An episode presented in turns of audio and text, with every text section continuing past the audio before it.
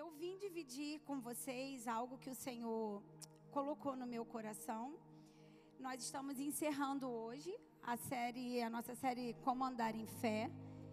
E nós tivemos a oportunidade durante o mês de setembro, desde que essa série começou, de ouvir palavras abençoadas, de ouvir é, ensinamentos poderosos e preciosos e quando eu vi meu nome para poder compartilhar com vocês algo a esse respeito, eu comecei a perguntar para Deus o que, que Ele queria que eu falasse, aonde Ele queria me levar. E é muito interessante a gente ouvir o Espírito Santo falar de maneira convicta e clara sobre o que ele quer ministrar, mas mais interessante ainda é o lugar que ele me levou para entendimento da palavra que ele colocou ao meu coração de maneira tão simples. É, não existe outra maneira de andar em fé, de aprender a andar em fé, a não ser vivendo a fé, caminhando dando os passos de ousadia que são necessários para a gente experimentar o que é verdadeiramente ter fé. Nós às vezes abrimos a boca e declaramos que nós temos fé, mas muito fácil é a gente declarar que tem fé nos momentos bons ou quando a gente precisa resolver algo mais simples. Mas viver a fé, rompendo as barreiras da dificuldade, rompendo os nossos medos, rompendo com as nossas limitações, é diferente. E eu, quando comecei a perguntar ao Senhor sobre isso, o Senhor, Ele me levou é, a lembrar e a meditar na, na passagem que fala sobre a mulher do fluxo de sangue. E quando eu estava essa madrugada é, finalizando essa palavra, e apesar dela estar tá sendo ministrada no meu coração já há algum tempo, mas eu não havia finalizado essa palavra ainda, eu não sabia o que o Senhor queria me mostrar, porque Ele ia me mostrando coisas que elas iam complementando o que era é, é, é o que a mulher do fluxo de sangue ela tinha feito. E essa madrugada, o que ele falou para mim foi: andar em fé, caminhar em fé, é, sem exercer a fé, é como você receber um livro, um manual e manter esse livro assim, fechado. Um livro fechado, um manual fechado, por mais que ele tenha os, os ensinamentos mais preciosos, se você não abrir ele, ele não vai te ajudar em nada. Você não vai ser capaz de movimentar e de fazer nada se você não abrir o livro, se você não abrir o manual para poder ler, para poder aprender, para poder é, ver o que, que foi feito, o que, que foi estudado, o que, que foi experimentado, para te dar a certeza de que o que você precisa fazer está ali, naquele ensinamento. E o nosso manual é esse. A Bíblia é o nosso manual. A palavra é o manual que nós temos, que nos ajuda e nos sustenta a caminhar para onde nós precisamos, rompendo as barreiras que o, que o nosso eu, que a nossa vida, que as nossas limitações elas nos impõem.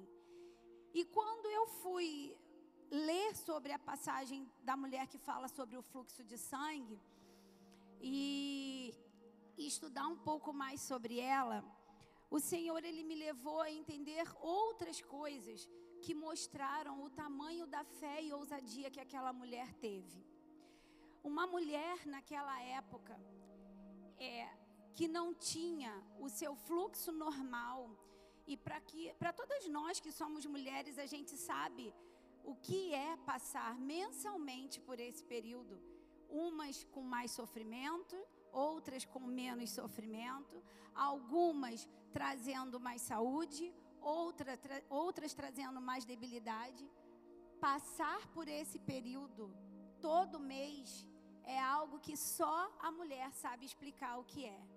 E imagina uma mulher que estava há 12 anos perdendo sangue. Há 12 anos não havia nada que ela pudesse fazer, não, não houve nada que o dinheiro dela pudesse pagar, porque tudo que ela tinha, ela entregou, ela investiu buscando uma cura. E nada foi capaz de solucionar o problema dela. Perder sangue é vida, e perder sangue traz fraqueza. Quando a gente está passando por algum tipo de problema no nosso organismo, que a gente precisa, é, que, que o nosso sangue ele está sendo jogado fora, seja a mulher, seja um homem, sobre qualquer coisa que mexe no teu sangue, te traz fraqueza. E você fraco, você não consegue fazer nada. E há 12 anos aquela mulher perdia sangue. Então imagino eu que ela estava num, num estado de fraqueza absurdo e que aquele estado de fraqueza que ela estava dava o direito a ela de desacreditar, de nem querer tentar mais nada. Mas a fé dela foi tão sobrenatural que não foi o que ela fez. Ela gastou tudo o que ela tinha, ela investiu tudo o que ela tinha em busca da cura e ela foi para o último investimento que ela podia fazer quando ela ouviu falar sobre Jesus. Quando alguém apresentou a ela Jesus, quando alguém falou para ela que Jesus podia solucionar o problema dela. E ela era uma pessoa que ela estava separada, porque ela era considerada impura. Ela não podia chegar perto das outras pessoas, ela não podia tocar ninguém, porque o esvair do sangue dela era como se ela fosse contaminar, era como se aquilo fosse contagioso. E você viver isso é algo muito triste, porque além dela estar tá passando por todo aquele problema, ela não podia contar com ninguém. As pessoas já olhavam para ela com um olhar de julgamento. Ninguém queria chegar perto dela, ninguém queria ajudá-la, ninguém queria, ela não podia nada. Ela só podia confiar em quem ela confiou. E em Lucas 8, do 43 ao 48, diz: E uma mulher que tinha um fluxo de sangue havia 12 anos e gastara com os médicos todos os seus haveres e por nenhum pudera ser curada. Chegando por detrás dele, tocou na orla do seu vestido e logo estancou o fluxo do seu sangue. E disse Jesus: Quem é que me tocou? E negando todos, disse Pedro e os que estavam com ele: Mestre, a multidão te aperta, te oprime, e dizes: Quem é que te tocou? E disse Jesus: Alguém me tocou, porque bem conheci que de mim saiu virtude. Então, vendo a mulher que não podia ocultar-se, aproximou-se tremendo e prostrando-se ante ele, declarou, de, declarou-lhe diante de todo o povo a causa por porque havia porque ele havia tocado e como logo sarara. E ele lhe disse: Tem de bom ânimo, filha, a tua fé te salvou. Vai em paz. E o título da minha palavra é A ousadia de tocar e receber pela fé. Dentro do contexto, desse contexto que fala na Bíblia sobre a mulher do fluxo de sangue, é, nós podemos ver uma ousadia sobrenatural. Alguém que foi dar a última. É, é, essa é a minha última cartada. Essa é a minha última jogada. Aqui está a minha esperança. Se ele não puder fazer, daqui é para a morte, porque ela já não tinha mais solução. E ela foi ousada, ela rompeu as barreiras e ela chegou até Jesus e tocou. E isso se chama fé. Mas ela precisou fazer uma escolha. E eu entro aqui meu, no meu primeiro ponto: a escolha. A escolha dela foi ser ousada. A, a escolha dela foi tapar os ouvidos, fechar os olhos e não ouvir as críticas, não prestar atenção nos olhares acusadores, não, não parar, porque ela sabia que ela estava sendo de alguma forma julgada. A escolha dela foi agir em fé e confiança até o final. E a ação de fé dela fez com que ela chegasse até Jesus. E chegando até Jesus, é, ela toca em Jesus. Só que eu fui estudar um pouco mais sobre o que estava acontecendo naquele meio, porque é, quando a gente vai pra, pra, para os evangelhos estudar falando sobre isso, em Mateus, em Marcos, em Lucas, é, nós vemos que a passagem da mulher do fluxo de sangue, ela não tem um destaque especial. Ela está acontecendo dentro de um outro contexto. Jesus ele estava retornando da terra dos gadarenos, aonde ele tinha operado um milagre, ele tinha libertado um homem que era preso por uma legião de demônios. E aquela terra, ao, ao presenciar tudo aquilo, eles temeram, mas o temor deles não foi para alegria, o temor deles foi para medo. E eles preferiram pedir a Jesus para que Jesus se retirasse. E assim ele o fez. Quando ele saiu, ele estava voltando para Cafarnaum e lá tinha um homem esperando por ele. Então, o contexto de tudo isso que aconteceu com ela já vinha Jesus curando por onde ele estava passando, ele estava curando, ele estava libertando, ele estava trazendo vida, ele estava trabalhando, mas ele estava trabalhando na vida de todo aquele que estava sendo ousado e dando um passo de fé. E Jairo, ele era um chefe da sinagoga e ele estava esperando por Jesus. A espera dele por Jesus é porque a filha dele estava morta dentro de casa. E ele sabia que só Jesus podia mudar aquele quadro. Ele foi até Jesus. Ele foi clamar, ele foi pedir socorro. Ele era um chefe. Ele era alguém conhecido, alguém renomado. E quando o Espírito Santo começou a falar comigo e ministrar no meu coração sobre isso, eu fiquei pensando: e nós? Um homem que tinha um posto, ele não precisava se rebaixar.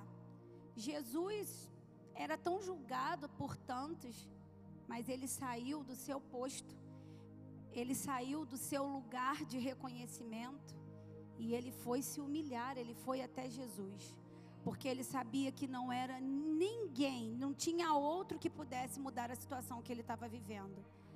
E às vezes nós não queremos sair do nosso lugar, que às vezes é lugar nenhum, para correr para os braços de Jesus. Nós não queremos descer do lugar que a gente acha que é um lugar muito alto ou que vai ser um lugar de humilhação, para correr para os pés e para os braços de Jesus e buscar nele o socorro e buscar nele a solução para os nossos problemas. A nossa vida às vezes fica sangrando por anos como aquela mulher e a gente não faz nada. Mas não foi o que ela escolheu fazer. E quando Jesus vem passando, ele passa e na passagem dele ela toca. Só que ela toca, ela não toca em Jesus. Ela não toca nele ela toca na orla dele. E quando o Senhor ele ministrou meu coração sobre isso, sobre o que é tocar na orla de Jesus, e eu confesso para vocês que eu não tinha o entendimento disso, eu fui buscar o que que era. Eu falei, ah, ah tem, tem, tem versões da Bíblia que diz que é um vestido, tem versões que diz que é uma túnica, quando a gente vai pesquisar, a gente vê imagem de uma mulher tocando lá na barra do vestido de Jesus, mas não é. A orla de Jesus eram as franjas. Naquela época, os homens eles usavam é, um, um tecido e na ponta do tecido tinham franjas. Só que essas franjas elas tinham um significado. Essas franjas Deus deu a ordem para que fossem postas para que o povo lembrasse dos mandamentos dele e não caísse em tentação, se prostituísse e se desviasse do caminho dele. E isso nós podemos ver lá em Números 15, do 38 ao 39, onde diz: Fala aos filhos de Israel e diz-lhes que nas bordas das suas vestes façam franjas, e pelas suas gerações, e nas franjas das bordas ponham um cordão de azul e as franjas vos serão para que, vendo-as, vos lembreis de todos, de todos os mandamentos do Senhor e os cumprais, e não seguireis o vosso coração, nem após os vossos olhos, pelos quais andais vos prostituindo. Então, andar com esse tecido, com essas bordas, com essas franjas, fazia com que aqueles homens lembrassem dos mandamentos de Jesus e não desviassem o olhar e não caíssem em tentação e não caíssem no pecado. Mas quando a gente volta para o contexto da mulher do fluxo de sangue, e a gente vai procurar e pesquisar e você vê a imagem, tem imagem de Jesus, né? A imagem que figurativa de Jesus com o tecido aqui. E eu comecei a imaginar aquela mulher com um tecido, é, é para tocar naquele tecido, porque ela não tocou. Tinha um monte de gente em volta de Jesus, espremendo ele. E qual foi, um, dentro de uma fraqueza, de uma mulher que estava totalmente fraca, totalmente é, julgada, com medo, e tentando se esconder o máximo que ela podia, qual foi o tamanho de, do esforço que ela fez? Para tocar em Jesus, para tocar apenas na ponta da orla dele. Se foi um tecido desse, ela fez um malabarismo muito grande para chegar e tocar. Mas o tamanho da fé dela não mostrava que tinham barreiras impedindo que ela chegasse ela não conseguia enxergar a multidão que o comprimia, ela só conseguia enxergar o objetivo dela. E eu, eu aqui eu entro no meu segundo ponto com vocês, que é saber aonde chegar. Ela sabia onde ela queria chegar. Ela sabia onde ela queria tocar. Ela sabia o que ela precisava fazer porque era a última chance se ela não tivesse conseguido, muito provavelmente ela teria sido descoberta. Pessoas poderiam olhar e continuar julgando, e continuar falando, e continuar defamando. Só que quando ela tocou em Jesus, tudo mudou, porque o sangue dela estancou de maneira instantânea. Mas pensando nisso daqui, eu fui imaginar uma outra coisa, porque na, quando a gente começa a estudar, existe uma outra situação. E as franjas, elas não eram apenas franjas, eram cordões. No meio das franjas precisavam haver cordões azuis. O Senhor, ele é detalhista no que ele faz. Deus é detalhista nos mandamentos dele. Deus é detalhista naquilo que Ele nos manda fazer. E se nós ouvimos e obedecemos, não dá errado. Não tem como não ver o manifestado a glória de Deus. Não tem como não tocar na orla do manto de Jesus e não ser curado. Não tem como não tocar nele e não ver dele sair virtude. Porque não foi o toque na pele, foi apenas num tecido que ele usava. Mas a fé sobrenatural dela fez o milagre acontecer. E eu fiquei pensando sobre isso, e achei isso daqui. E quando a gente coloca é, isso dessa forma, se fosse uma túnica ou um tecido maior que ele tivesse vestindo, e isso daqui tivesse chegando no chão, isso quer dizer que para ela tocar nele, ela foi lá para o chão. Ela foi além do que ela já estava, porque ela foi fisicamente, porque no chão ela já estava. Mas ela foi além. A fé dela levou ela além para passar por baixo de tudo e de qualquer coisa e tocar nesse cordão e poder receber um milagre sobrenatural que só Jesus podia fazer por ela. Então, quantos de nós sabe aonde quer chegar? Quantos de nós sabe o objetivo que nós precisamos ter para romper as barreiras e deixar Jesus fazer o que ele quer, da forma que ele quer, para nós recebermos o nosso milagre? Em Mateus 9, 21, ela disse: Se eu tão somente tocar em seu manto, eu ficarei curada. Ela conseguiu, só que ela foi honrada. E a palavra mostra que ela foi honrada. Porque quem honrou aquela mulher no meio de todo aquele povo foi Jesus. Quando ele fala para ela que a fé dela a salvou, e quando ela precisa se manter num lugar de vulnerabilidade, entendendo o que, que ela estava fazendo, sem ter vergonha de nada, sem ter medo de nada, Jesus volta para ela e fala: A tua fé te curou, a tua fé te salvou, vai em paz. O sangue parou de, de jorrar, o estancamento do sangue, do sangramento dela foi instantâneo. E se ela quisesse, ela podia ter continuado calada, mas ela sabia quem era Jesus. E ela sabia que ela precisava honrar aquele que foi o único que resolveu o problema dela depois de 12 anos. E da mesma forma, Jesus honrou aquela mulher perante todas aquelas pessoas. E é isso que Jesus quer fazer com todo aquele que se coloca diante dele, em vulnerabilidade, reconhecendo que sem ele nós não somos nada que sem Ele nós não chegamos a lugar nenhum. E o meu terceiro e último ponto fala sobre a mudança. A vida dela mudou. A partir dali tudo se tornou diferente. Mas precisou de fé, precisou de ousadia, precisou dar um passo que ia muito além das forças dela.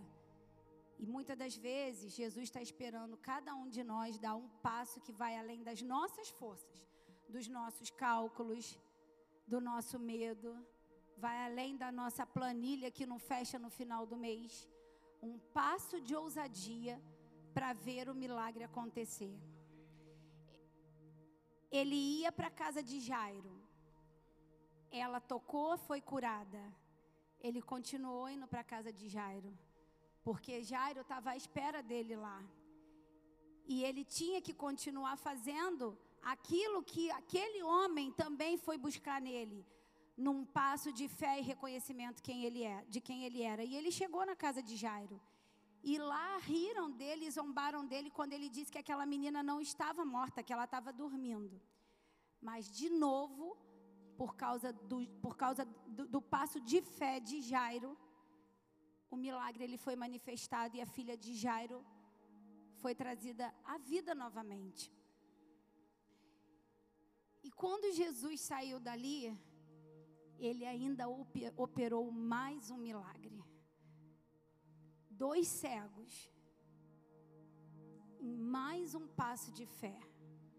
Eles não estavam vendo Jesus, mas eles ouviam sobre Jesus. E sabendo que Jesus estava passando ali, eles só gritaram. Jesus clamaram, na verdade. E isso está em Mateus 9, 27 ao 29. Filho de Davi, tem misericórdia de nós. Entrando ele na, em casa, os cegos se aproximaram e ele lhes perguntou: Vocês creem que eu sou capaz de fazer isso? E eles responderam: Sim, Senhor. E ele, tocando nos olhos deles, disse: Que lhes seja feito segundo a fé que vocês têm.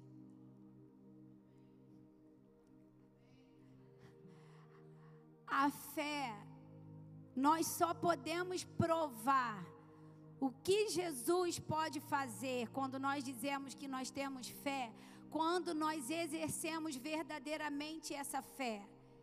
E exercer essa fé vai além das nossas forças muitas vezes, mas é necessário, porque sentado de braço cruzado, esperando que o que a gente às vezes lê aqui na palavra aconteça sem fazer nada, não adianta de nada, é o manual fechado.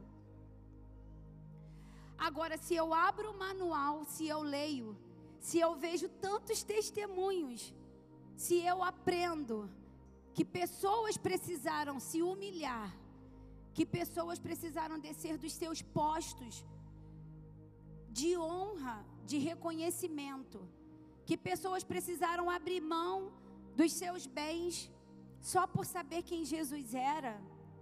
Isso fez com que o, o, o poder dele fosse manifestado, que a virtude dele fosse liberada e alcançasse a vida daquelas pessoas. Se eu aprendo isso, por que, que eu continuo parada? Se nós aprendemos isso, por que, que a vida de muita gente está sangrando ainda? Por que, que existem áreas de diferentes formas das pessoas sangrando? E o sangue, ele não é físico.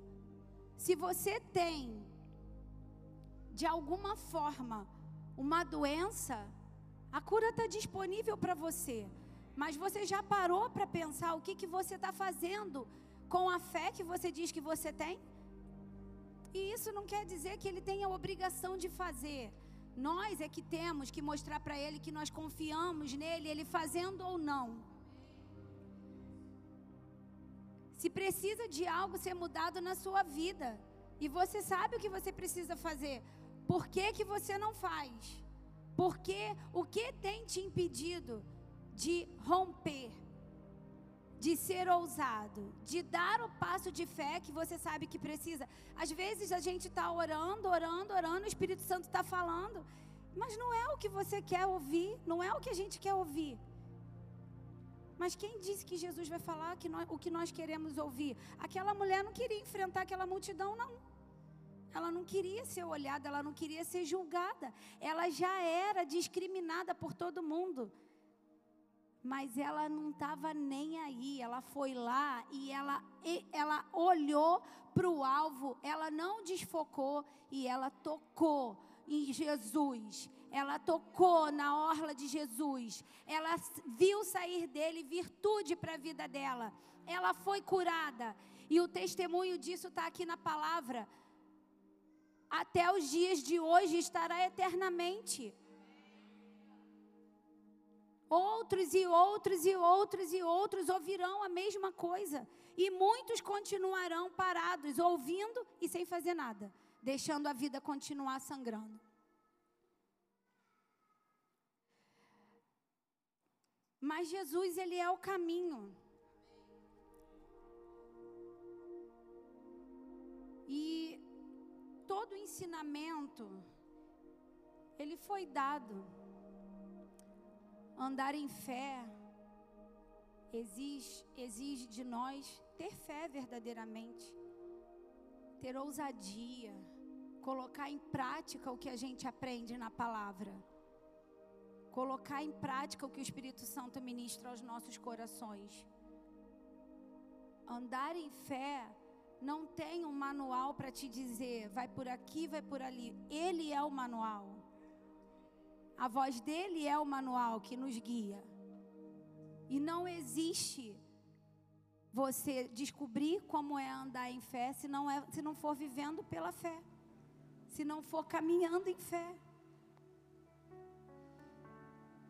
E com isso, nós descobrimos que ele pode mudar uma história, ele pode restaurar ele pode fazer de novo ou pode fazer tudo novo. Mas isso depende da nossa decisão. Porque Ele não nos obriga a nada, somos nós que escolhemos se prostrar no, nos pés dEle. Somos nós que escolhemos exaltar a Ele.